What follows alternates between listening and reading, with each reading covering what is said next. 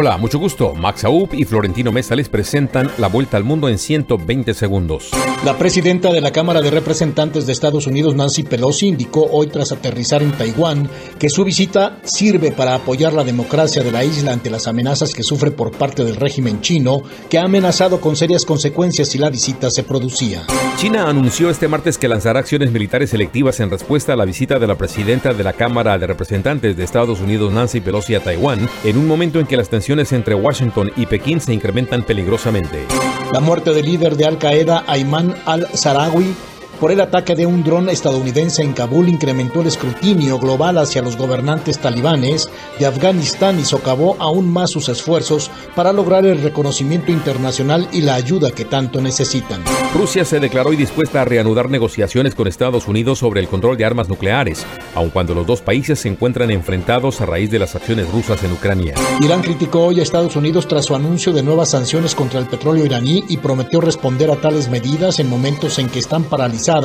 las conversaciones entre los dos países sobre el programa nuclear de la República Islámica. El flujo migratorio irregular está aumentando drásticamente en México y Centroamérica y es previsible que se vea impactado por la hambruna en África, con un incremento de personas de ese continente llegando a la región en su camino hacia Estados Unidos, advirtió la Cruz Roja Internacional. Una jueza del Estado de México concedió la suspensión definitiva contra la orden de extradición que pesa contra el afamado narcotraficante Rafael Caro Quintero en Estados Unidos por el homicidio presunto del ex agente de la agencia antidrogas Enrique Camarena. La justicia argentina mantuvo la prohibición de salir del país a siete tripulantes iraníes y venezolanos de un avión retenido en las afueras de Buenos Aires y ordenó la devolución de sus pasaportes a otros 12 en el marco de una investigación sobre posibles vínculos con el terrorismo. Esta fue la vuelta al mundo en 120 segundos.